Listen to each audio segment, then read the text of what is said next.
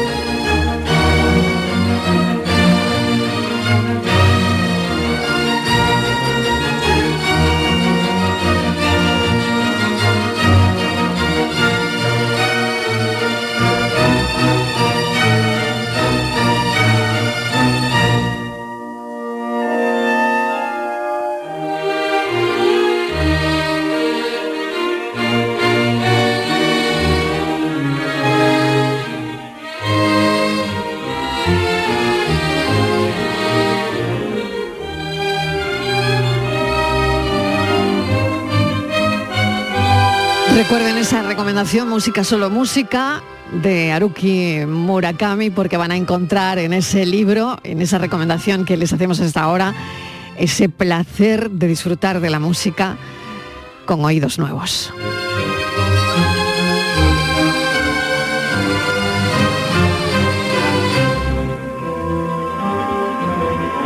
3 y 5 minutos de la tarde, vamos a los contenidos de actualidad de hoy. La sarna, ya saben que queríamos hablar de ello porque es una enfermedad aparentemente olvidada, pero que ha vuelto a los titulares. Y vuelve de esta manera. La sarna se dispara en España. Los dermatólogos han advertido varias veces que en los últimos meses se recetaron más cremas que nunca para tratar la sarna. Es una crema que tienes que tener 12 horas puesta, eh, lo mejor es que se haga de noche, en fin, bueno, todo esto nos lo van a contar ahora, porque lo cierto es que los casos de sarna se han multiplicado por siete en una década. Eh, seguramente usted estará pensando ahora mismo, ¿no es una enfermedad propia del pasado o de otras zonas del mundo? Pues no, no. Lo cierto es que nunca la sarna llegó a desaparecer por completo, aunque durante mucho tiempo la incidencia fuera muy baja. También parece que una mayor higiene personal o no, pues no te libra de contraerla. Por lo tanto, la higiene no tiene nada que ver. Cualquier persona puede padecer sarna. Pero ahora veremos en qué situación, en qué circunstancias con el doctor Julián Conejo Mir, que es dermatólogo. Doctor, bienvenido, gracias por atender nuestra llamada. Hola, buenas tardes, encantado de estar con vosotros. Bueno, pues a ver si nos echa una manita con, esta historia, porque mm, hay muchas madres, padres, abuelos y abuelas, porque también ha llegado a las residencias preocupados por este asunto de la sarna. Bueno, no debemos alarmarnos, lleva toda la razón de que estamos viendo los dermatólogos muchísimas sarnas, últimamente muchas, incluso hablan del 40% más que hace 10 años, es decir, que se ha multiplicado mm, varias veces. Pero no debemos asustarnos porque la sarna ha existido siempre. La sarna es una enfermedad producida por un ácaro un, animal microscópico, no se ve, que nadie piense que lo va a ver andar por encima de la piel, como nos dicen algunos pacientes. Este ácaro pequeñísimo se mete debajo de la piel, come capa córnea, es decir, no lo vemos porque labra un surco justo debajo de la capa córnea, que es la primera capita que tenemos en la piel, come capa córnea y así tiene un periodo de vida aproximadamente de 21 días. Doctor, sí, ¿por qué pica tanto? Bueno, el problema es que es una proteína andante. Es decir, que usted habrá oído, yo estoy alérgico a los ácaros y estornudo y moqueo. Bueno, pues este mismo ácaro se introduce debajo de la piel y es una proteína con perdón, con patas.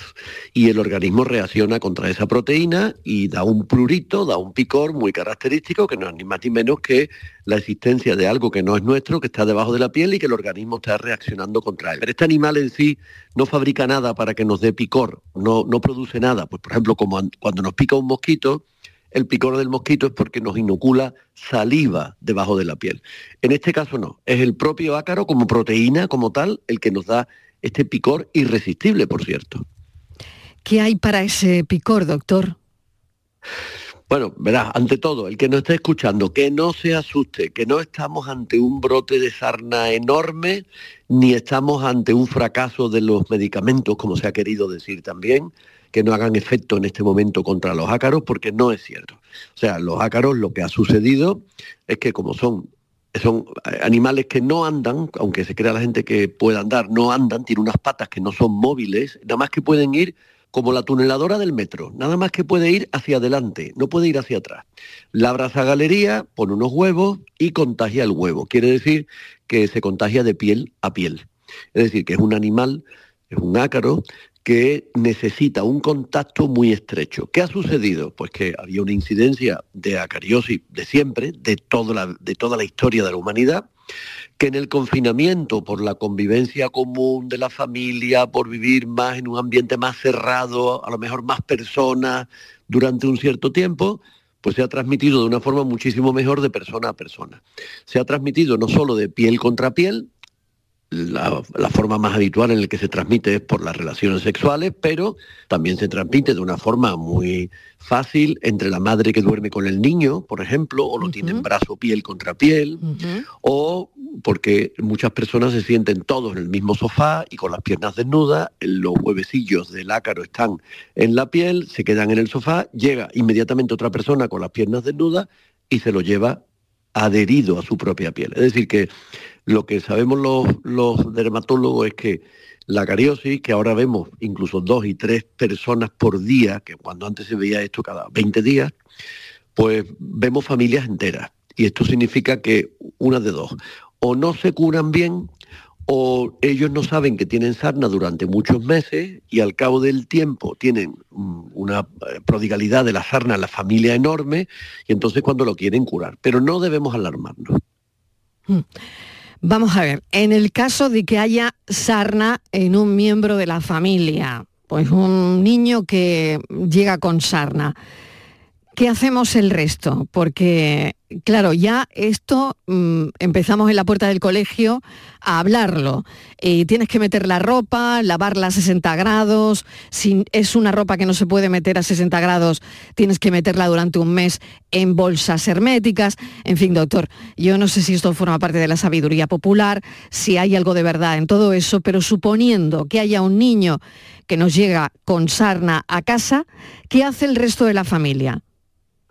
Bueno, cuando el niño llega con sarna a casa, nadie crea que esto se coge fundamentalmente en los colegios porque no es cierto. Se coge en casa. O sea, que no es que llegue a casa con la sarna, es que la sarna está en tu casa. Vale. Entonces, norma número uno. Pero el niño la puede llevar al colegio, ¿no? Claro, pero como no convive tan, tan estrechamente con el resto de los no niños. no se va a transmitir a lo mejor de esa forma. Es muy ¿no? raro. Mm, vale, no digo que no se pueda transmitir, claro que sí, pero no es lo habitual. Eso puede ser un 5% de los casos. El 95% está en la casa. Vale. Entonces, ¿qué es lo que hay que hacer? Número uno, esa persona tiene que realizar un tratamiento adecuado.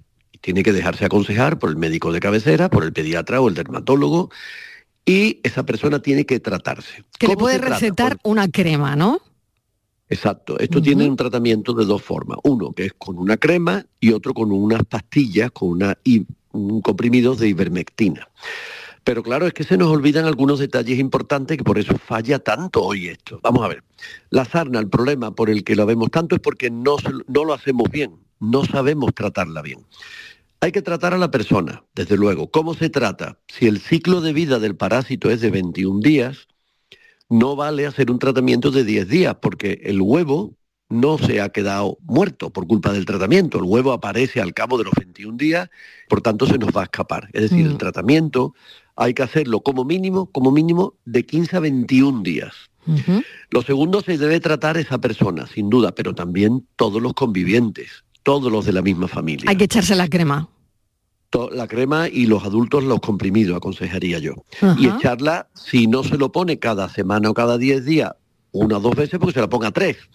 Lo siguiente sería que no hay que armar el follón padre en las casas. Es que es el lío, es que doctor Conejo, es que llaman, es que es el lío, claro, claro. Para desinfectar, llaman, fumigan, nada, eso no hace falta. Después lo de la ropa metida en bolsa. Bueno, hay estudios que preconizan, que indican que si metes la ropa en una bolsa y tiene que ser negra durante 15 o 20 días, esto es mentira. Vamos a ver, realmente el parásito solo vive 48 horas fuera de la piel, porque el parásito come piel, no come otra cosa. Exactamente, o sea que, si está en el sofá y, lo dejo 48 horas eh, y lo desinfecto de alguna manera, ya, ya no hay ácaros ahí, ¿no? No, a los cuatro o cinco días el ácaro es un Pues eso es una tranquilidad, doctor Conejomir, porque es verdad que, lo que hablamos ahora mismo, las madres en las puertas de los colegios, es esto lo tienes que hacer así, esto lo tienes que hacer asado.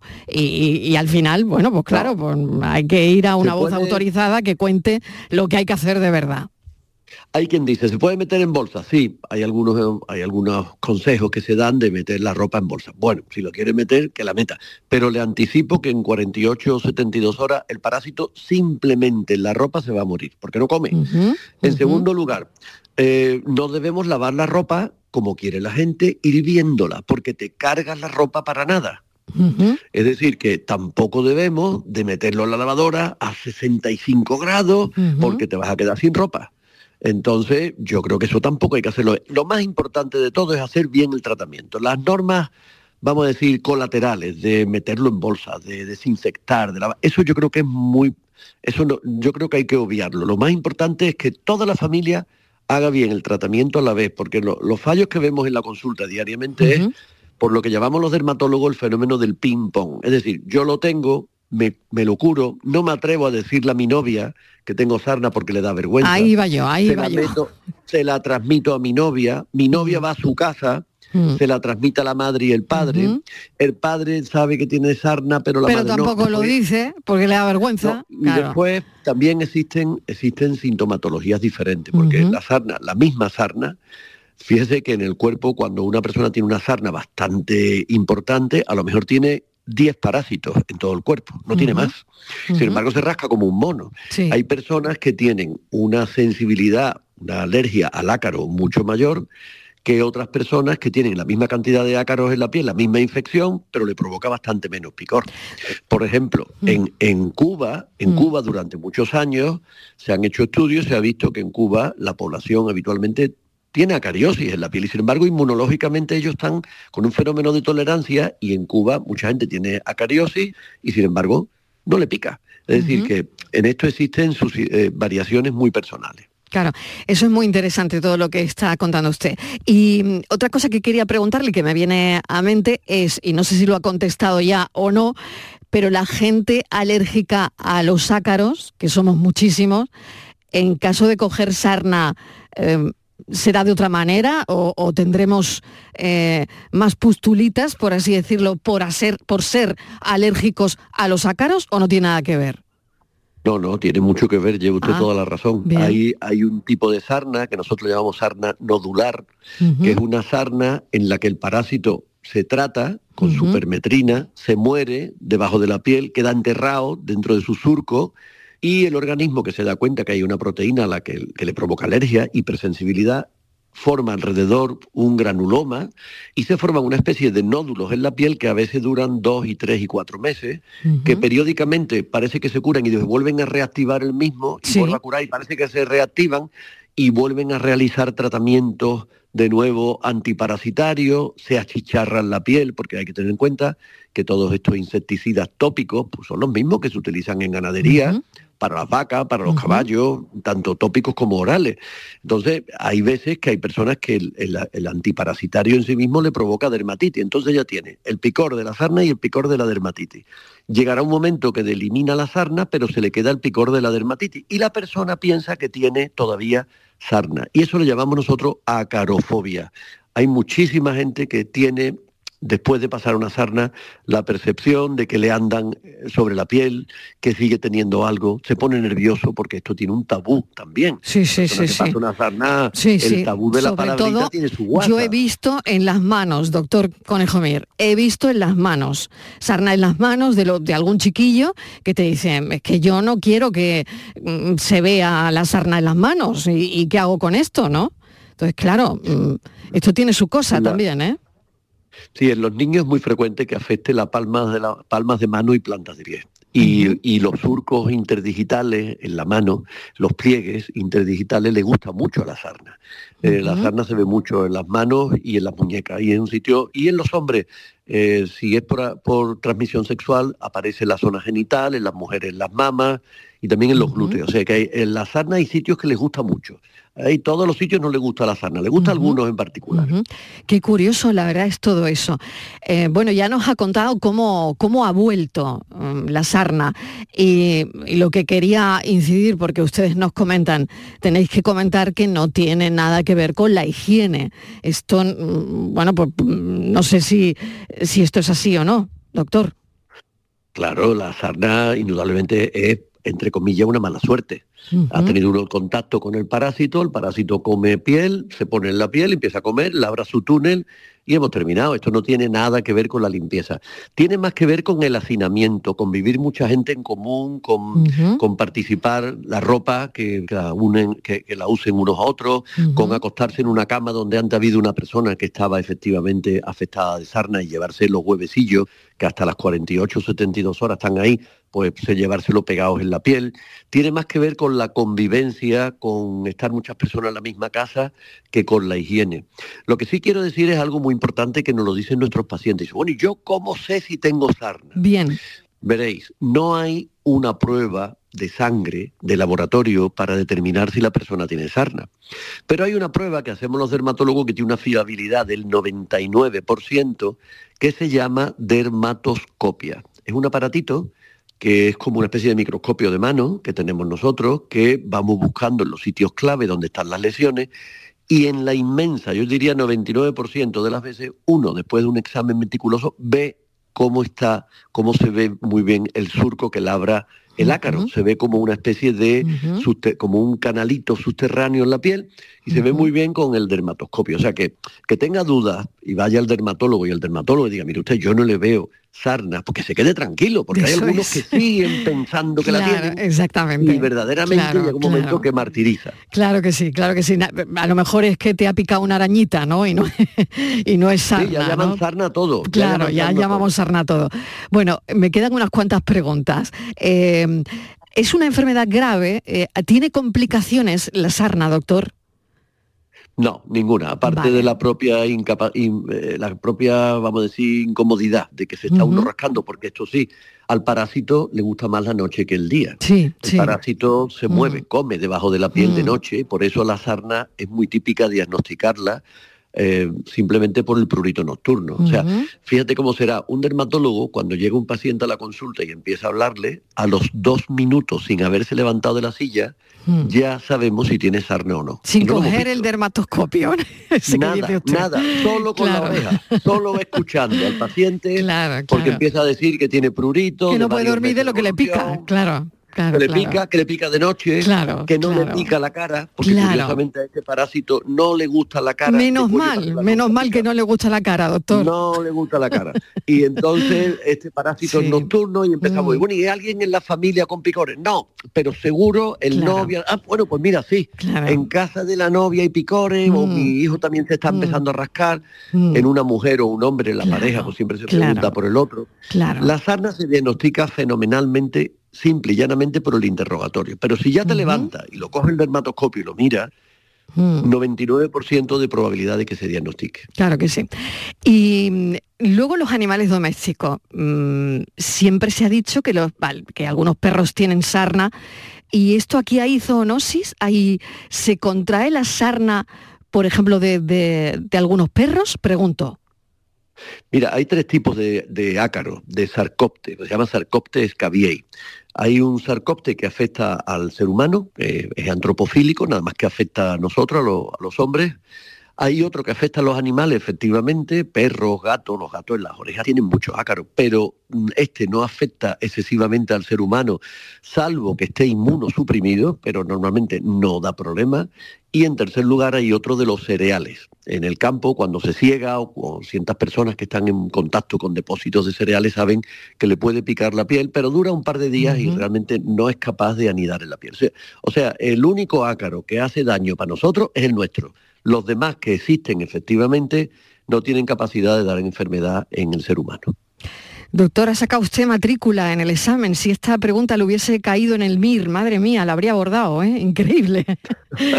porque, porque nos ha contado, yo creo que todo lo que, no sé si se me ha quedado alguna pregunta en el tintero, eh, pero usted ya me comenta. No, ninguna, ninguna. Pero la verdad es que es muy interesante todo lo que nos ha contado. Eh, lo que, sinceramente, no le tengamos miedo a la sarna, no creamos que hay mucha, es que no se hacen bien los tratamientos.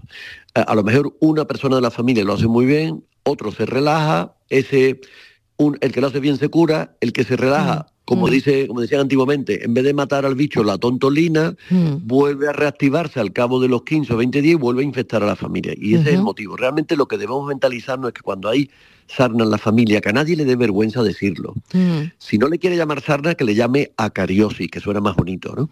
Pero que no le dé vergüenza, que se lo diga a los demás y que todos hagan el tratamiento a la vez. Ese es el secreto del éxito, simplemente que toda la familia haga el tratamiento a la vez, sobre todo el tratamiento médico. Las medidas auxiliares, no llevemos las cosas a los extremos, ni hay que llamar para que desinsecten la casa, ni hay que meter todo en bolsas negras, ni hay que tirar la ropa o hervirla, en absoluto, simplemente hacer el tratamiento bien y con eso es más que suficiente. Es un lío en las casas, la verdad, pero con lo que nos está contando el dermatólogo, el doctor Conejo Mir, y que con esa facilidad que tiene de llegar a la gente y de explicarnos bien eh, todo, pues la verdad es que nos quedamos más tranquilos. Doctor, muchísimas gracias, un saludo. No, gracias a vosotros por la labor tan fenomenal que estáis haciendo. Gracias, un abrazo. A vosotros. 3 y 25 minutos. Eh, hemos considerado que era un tema muy interesante hablar de la sarna a esta hora con el doctor Conejo Mir por todo lo que significa y por los datos que hoy hemos manejado en la redacción y por algunas bueno, personas cercanas y familias cercanas que ya vemos que, lo están viviendo de, de, esa forma, ¿no?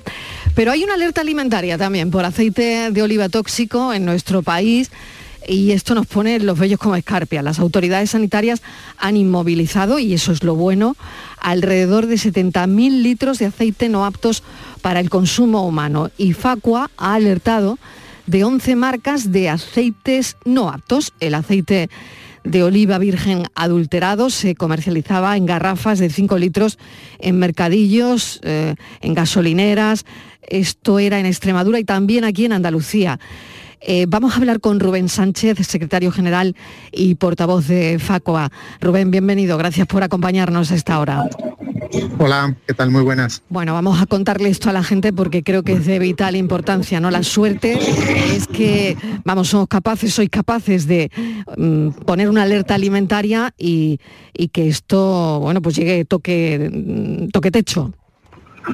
Bueno, este es uno de los motivos por los que estamos reiteradamente pidiéndole a las administraciones que controlen más, que controlen más y mejor, que sean transparentes con lo que ocurre, que estén atentos a las denuncias que planteamos tanto las asociaciones de consumidores como los propios ciudadanos que se encuentran con algo sospechoso, con algo de lo que tienen dudas, con un etiquetado extraño, con una marca en la que entienden que el aceite que están consumiendo no sabe a aceite de oliva.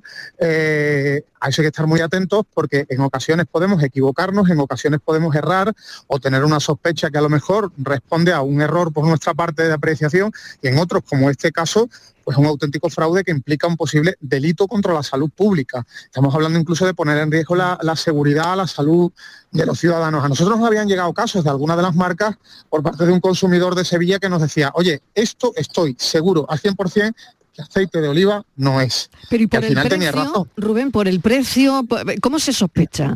¿Cómo lo sospecháis? el problema, el problema está en que mm, el precio del aceite de oliva fluctúa muchísimo.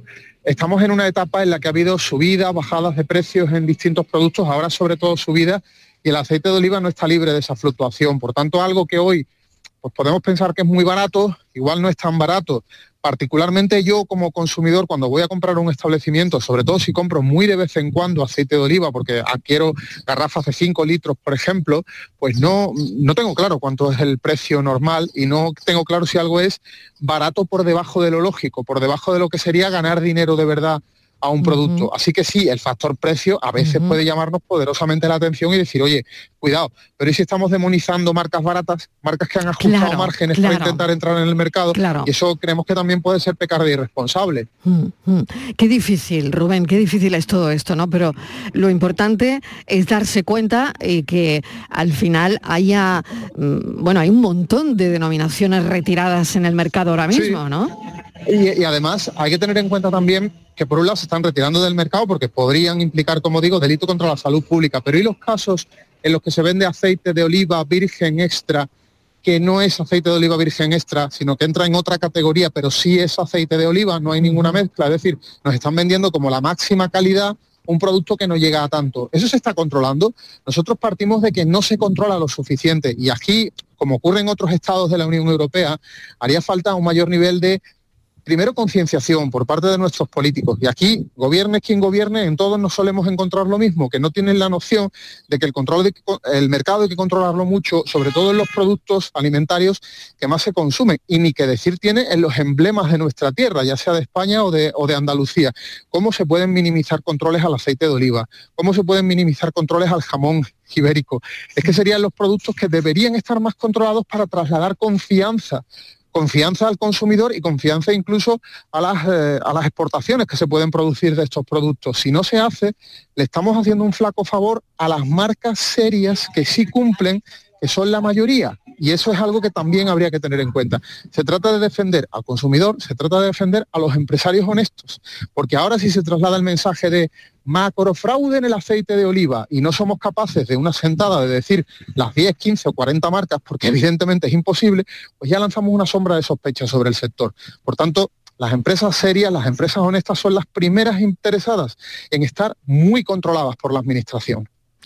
Claro, como decía Rubén, esto es, claro, mm, lo que nos hacía falta, ¿no? Que al final empresas serias y que están luchando por poner el aceite en precio, con la que tienen encima, pues claro, estos titulares no benefician para nada, porque es muy pues difícil. Pues seguramente. Vamos, de hecho yo tengo el listado, pero claro, te, te pones a contar quiénes son y, tardas, mm, claro, eh, no lo hacemos, al final no lo hacemos.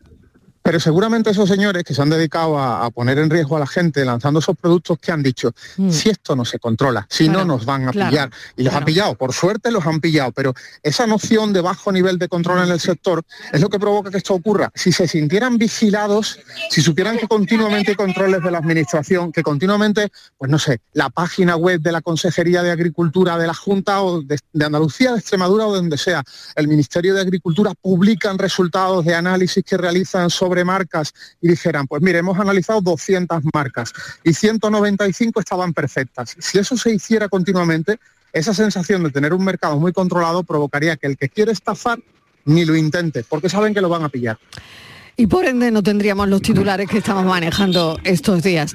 Rubén Sánchez, te agradecemos enormemente esta conexión en directo. Muchas gracias, un saludo. Y ahí queda, ¿no? Esa alerta alimentaria por aceite de oliva tóxico en España, pero que el kit de la cuestión está en la regulación. Gracias, un saludo. A vosotros, un abrazo. Un abrazo.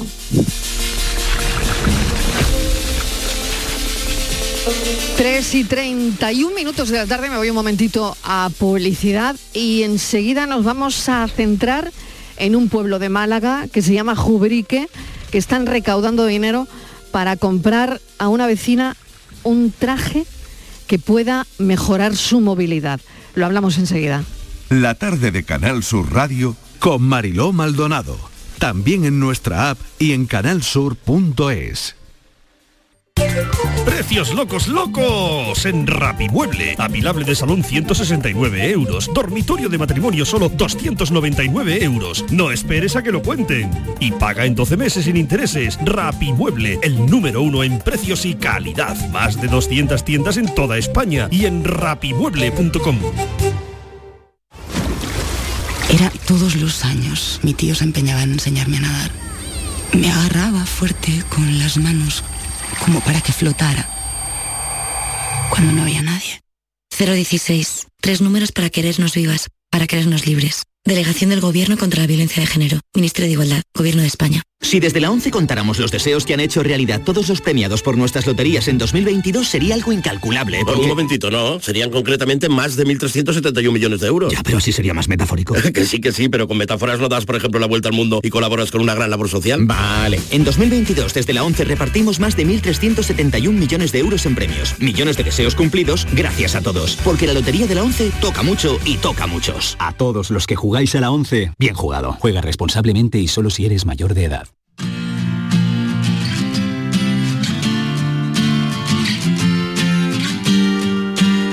La tarde de Canal Sur Radio con Mariló Maldonado.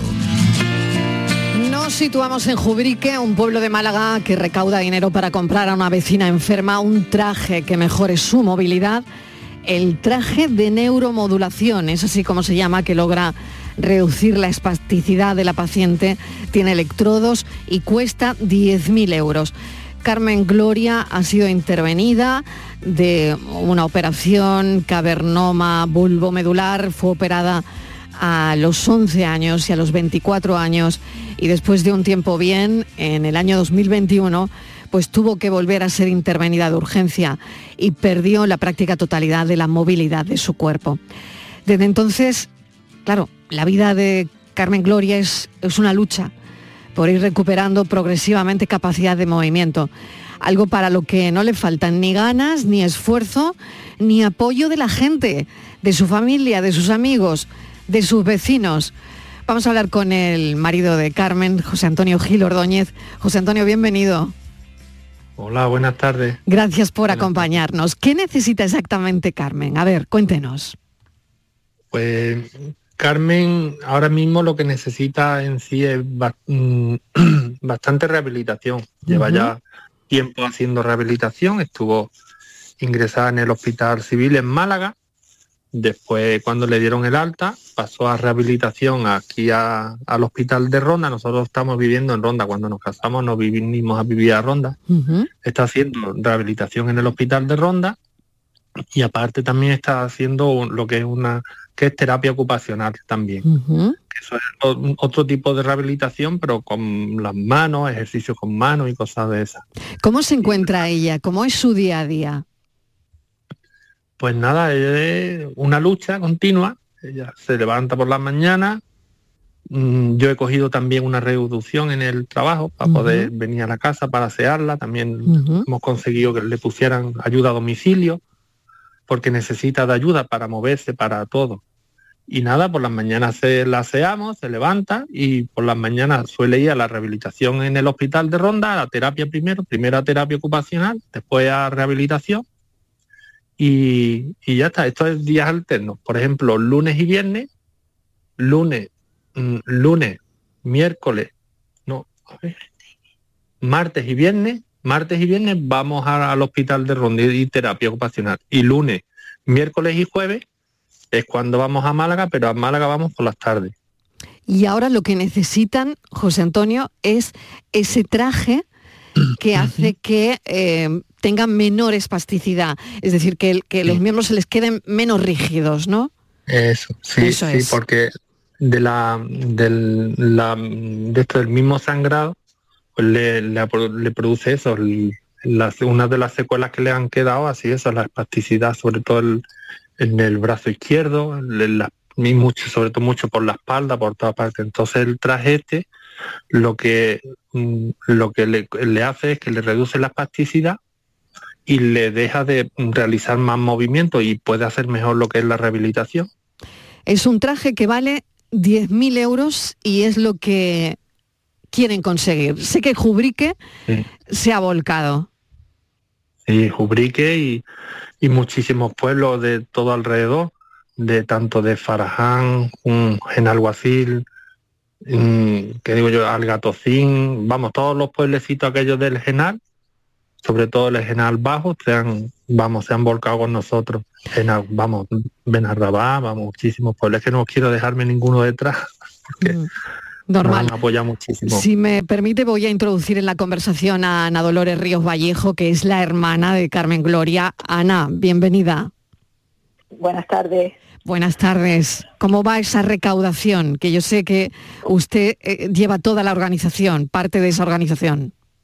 Bueno, yo lo llevo yo y lo lleva también su amiga Yolanda.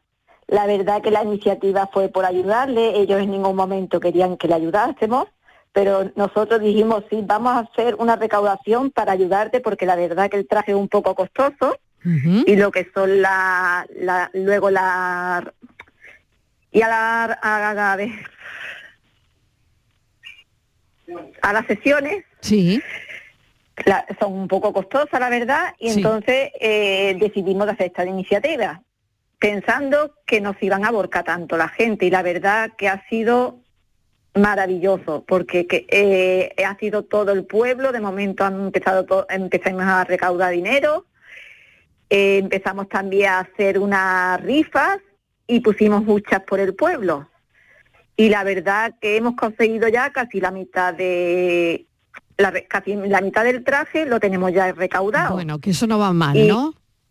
No, no, la verdad que va muy bien, muy bien, porque tenemos que agradecer a todo Jubrique entero, a todos los pueblos de alrededor que se han volcado con ella para ayudarla, para que pueda tener mejor calidad de vida.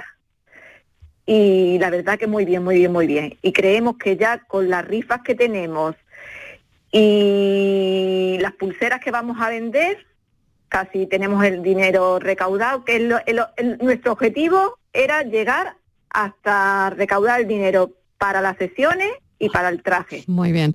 José Antonio, yo no sé si es posible hablar con, con Carmen Gloria, no, no la quiero cansar ni mucho menos, pero ¿sí? ¿Sería posible, José Antonio? Sí, sí, sí, está aquí, está aquí, Sí. estamos los dos juntos, sí, Bueno, sí, sin pues- problema. Pues si puede pasármela, quiero saludarla. Sí, sí, le paso con ella.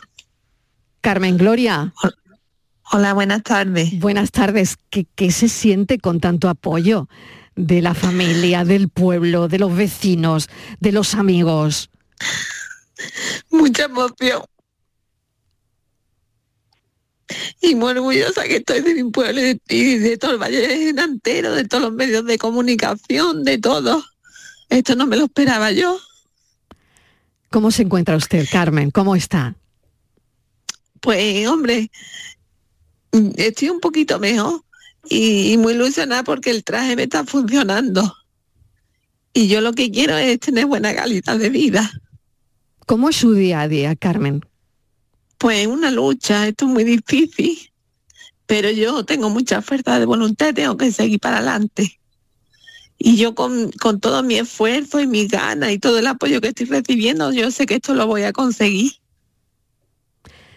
Desde los 11 años, fue operado usted con 11 años, a los 24 también, estuvo un tiempecito bien, pero en 2021 eh, la tuvieron que intervenir de urgencia, ¿no? Y, y ahí es donde pierde prácticamente la movilidad de, su cuerpo. Ha sido una lucha desde los 11 años. Carmen. Sí, desde los 11 años hasta ahora que tengo 37, toda mi vida ha estado así. Bueno, pero, pero la gente que la apoya es tanto. Tiene, no sé si le quiere decir algo a su marido, a José Antonio, su hermana, que la tenemos también al teléfono, a Jubrique, al Valle del Genal.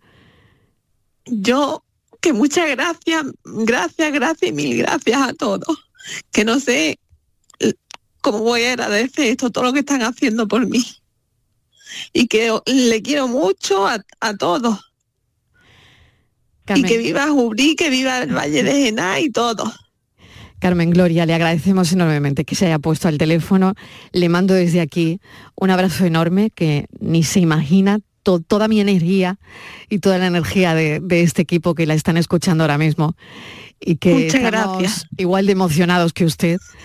Le agradecemos que nos haya que se haya puesto al teléfono y que ojalá consigan todo lo necesario para mejorar esa calidad de vida. Un beso enorme. Cuídese mucho, Carmen. Un beso. Muchas gracias. Se lo agradecemos también a José Antonio Gil, que es, bueno, pues su marido y, está en esta lucha con ella también. José Antonio, muchísimas gracias. Un beso enorme. Muchísimas gracias a vosotros. Y muchísima suerte. Y a Ana Dolores Ríos, que ojalá consigan recaudar hasta el último euro por esa causa. Gracias, un beso enorme, Ana, suerte. Muchísimas gracias. La verdad que sí, que ya lo tenemos casi el objetivo conseguido. Objetivo por ella. conseguido. Pues muchas gracias. Todo por ella. Venga, gracias a usted, a ustedes. Un beso gracias. enorme. Adiós. Un beso. Adiós. Adiós.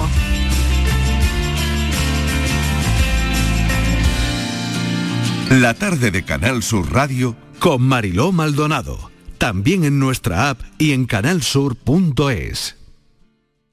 Canal Sur Sevilla. Soy el río Guadalquivir. En mis aguas se reflejan siglos de historia y en mi cauce fluye el futuro de nuestra ciudad. Porque cuando se trata de avanzar hacia una Sevilla más sostenible y amable, todos vamos en el mismo barco. Cruceros Torre del Oro. Más de 40 años apostando por el ocio y la cultura en Sevilla. Descubre nuestra obra social en crucerosensevilla.com. Escucha bien lo que te voy a decir. Alégrate, ya no te vas a arrepentir. Yo te voy a ayudar a que puedas ahorrar nuestro petróleo. Ese sol y no lo pueden apagar. Vente a Dimarsa. Placas fotovoltaicas Dimarsa. Infórmate en el 955 12 13 12 o en dimarsa.es. Los frigoríficos del ahorro, los frigoríficos Nevir. Selección de frío congelador, motor inverter para bajo consumo, enfriamiento rápido, silenciosos. Sí, sí, frigoríficos Nevir. En blanco o inox, puertas reversibles. Ya lo hemos dicho, somos los frigoríficos del ahorro. Nevir, en las mejores tiendas.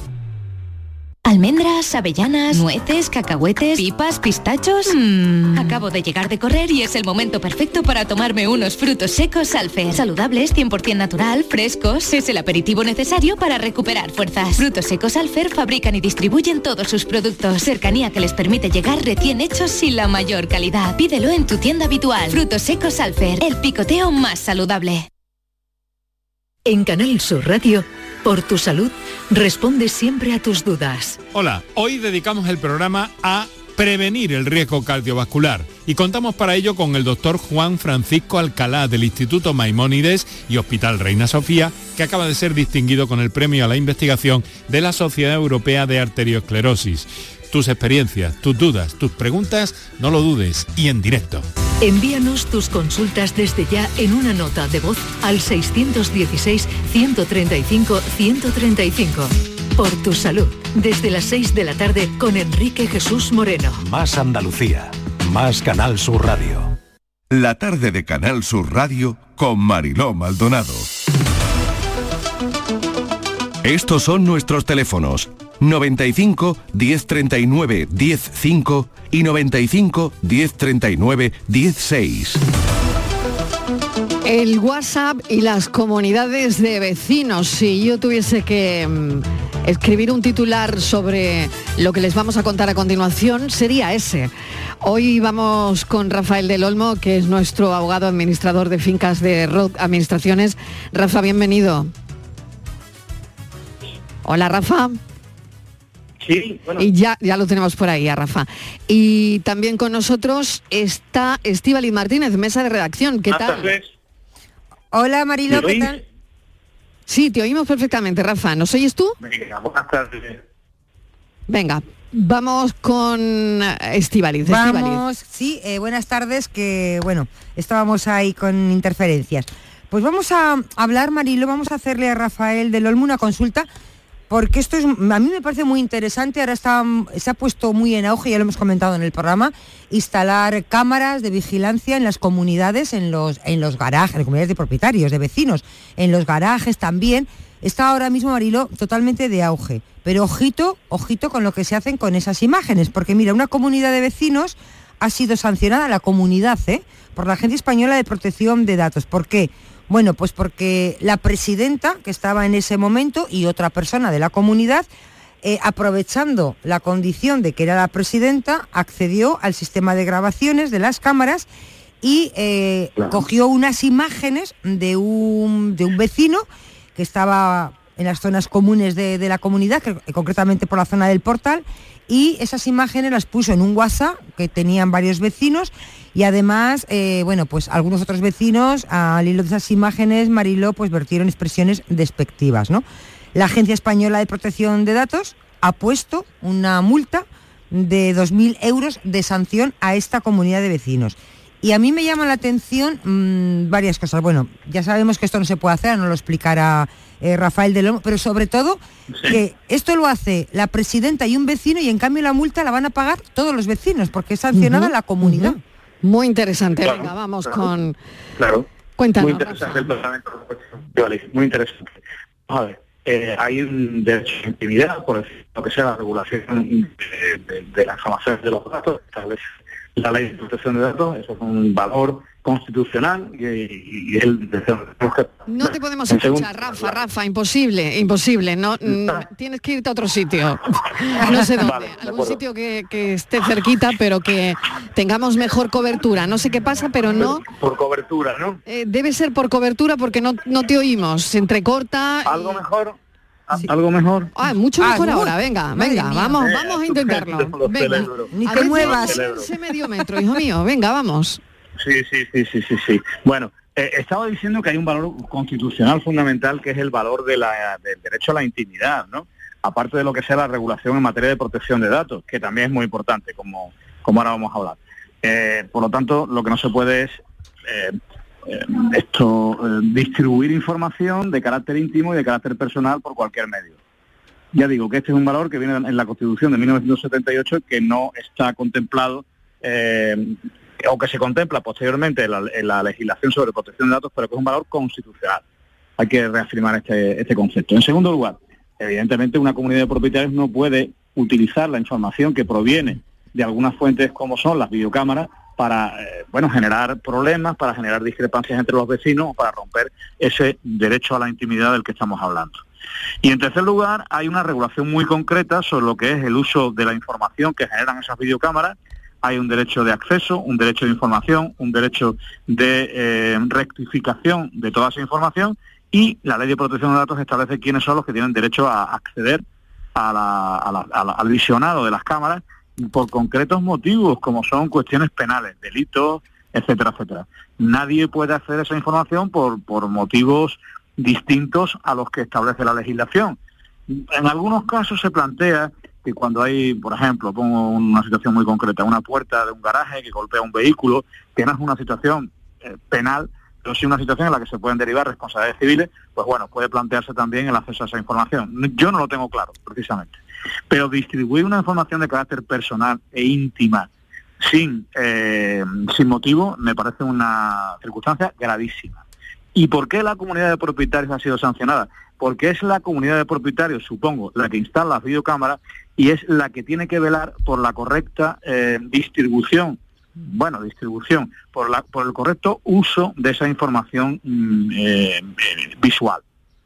Todo lo que no, sea salir de ese margen es, por supuesto, una situación eh, que debe ser sancionada y como creo que ha ocurrido.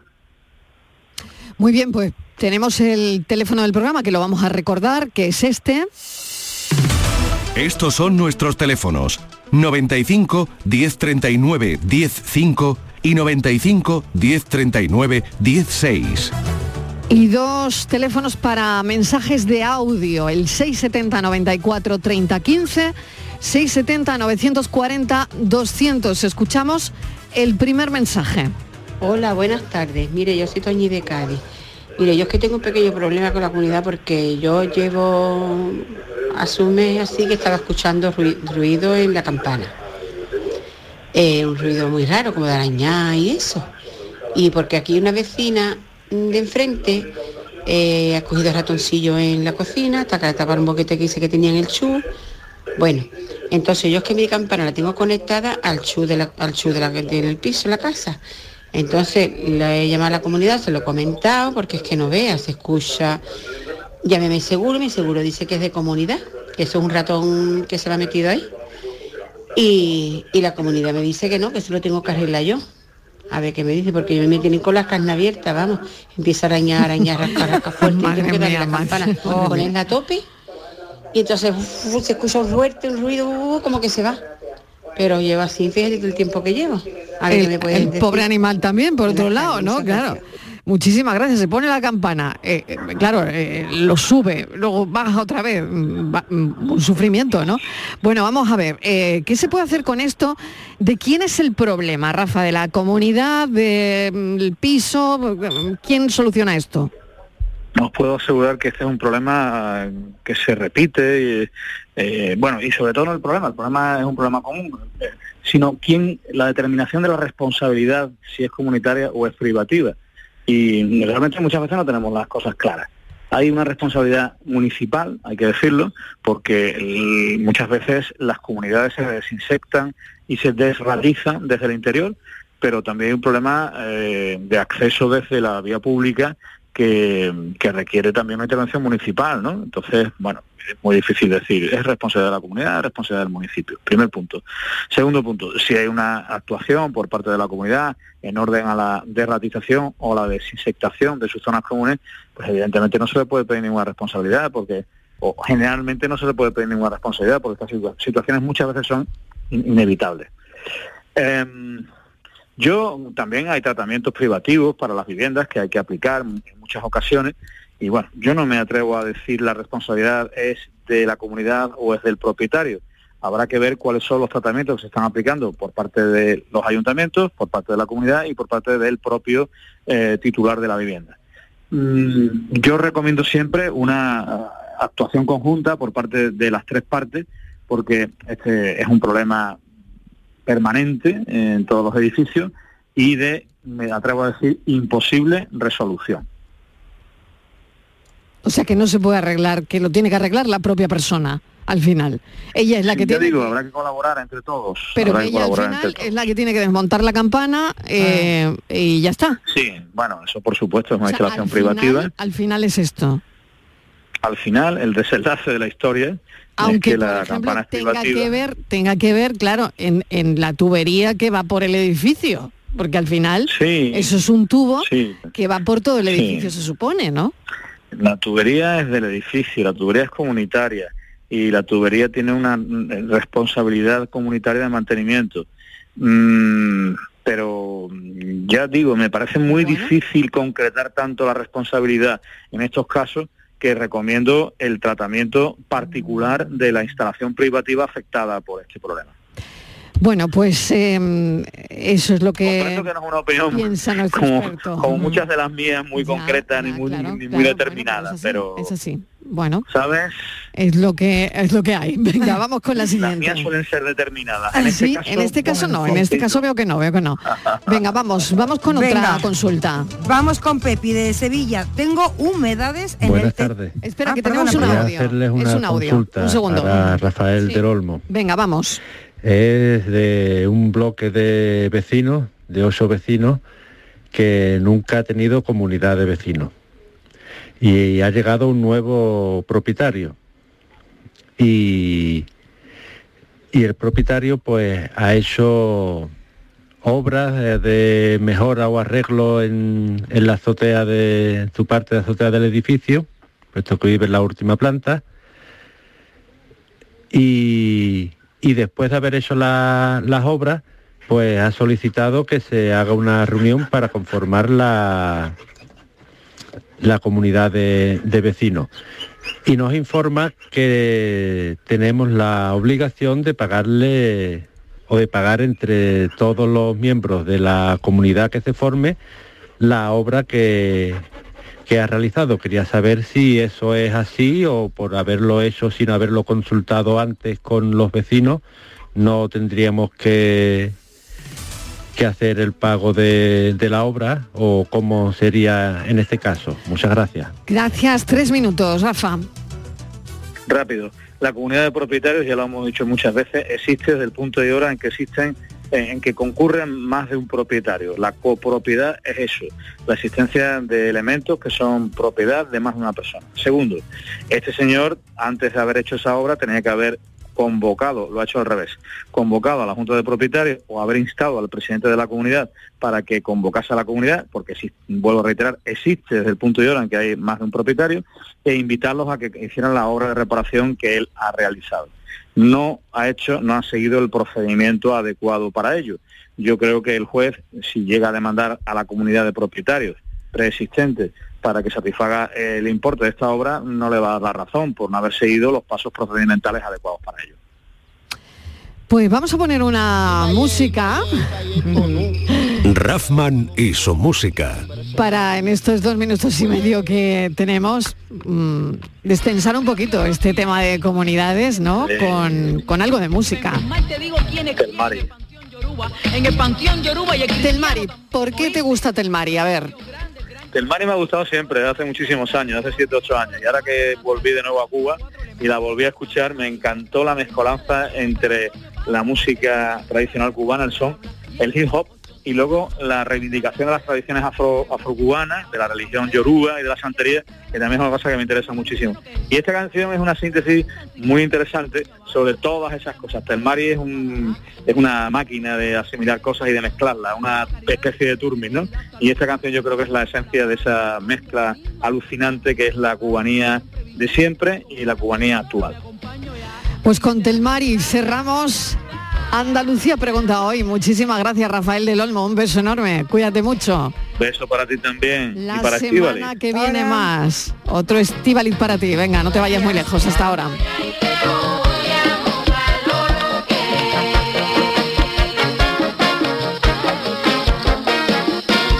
No me acuerdo de Santa Bárbara solo cuando truena. Sé bien que Changó me cuida en la contienda. Fuego, rayo, trueno, pobre que lo enfrenta. Yo te recomiendo, llames a Yeguá, que al desamparado la mano le da. Aunque creo que sola no podrá hacer nada. Patrón de lo imposible, patrón de lo imposible. Se le llama va.